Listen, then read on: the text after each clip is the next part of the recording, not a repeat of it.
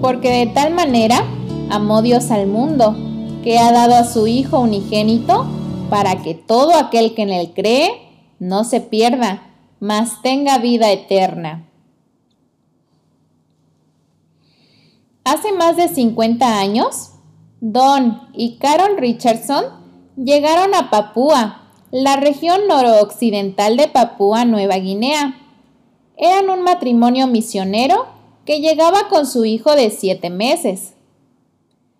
Carol era enfermera y atendía a las personas de la tribu que estaban ahí, los Awi, conocidos por ser caníbales y cazadores de cabezas.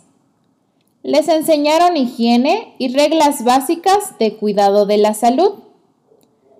Cuando Don logró aprender el idioma, comenzó a contarles la historia de Jesús, pero quedó sorprendido al ver su reacción al hablarles de Judas.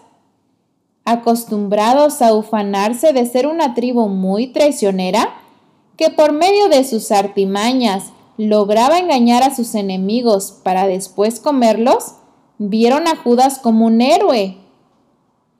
A Don se le hacía cada vez más difícil contarles del amor de Dios. En un enfrentamiento que hubo entre dos tribus vecinas, Don amenazó al jefe Sawi con irse. Ya no aguantaba más estas luchas. Como la gente no quería verse privada del cuidado sanitario que esta familia les proveía, decidieron hacer las paces con otra tribu. Y ese momento fue que Don descubrió la forma perfecta de ilustrar el amor de Dios por nosotros. Esta tribu tenía la costumbre de engañar. Su palabra no valía nada, pero si un hombre entregaba a su hijo a la otra tribu, eso era un pacto que demostraba que habría paz entre ellos mientras el niño estuviera vivo. Eso convertía al dador del hijo en alguien digno de confianza.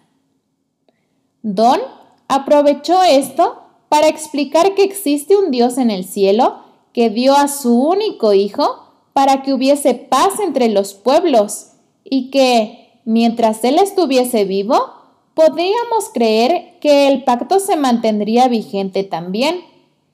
Pero la mejor noticia de todas es que ese Hijo de paz, como ellos lo llamaban, está vivo para nosotros hoy.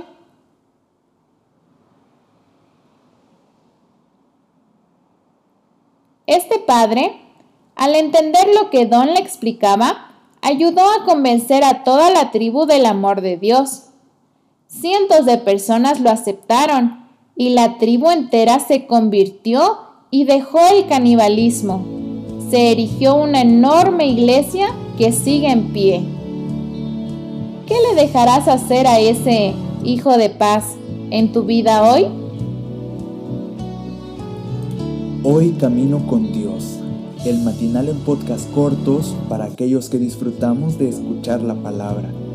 Que tengas un excelente día y no te olvides de compartir. Y ya sabes, por aquí nos escuchamos.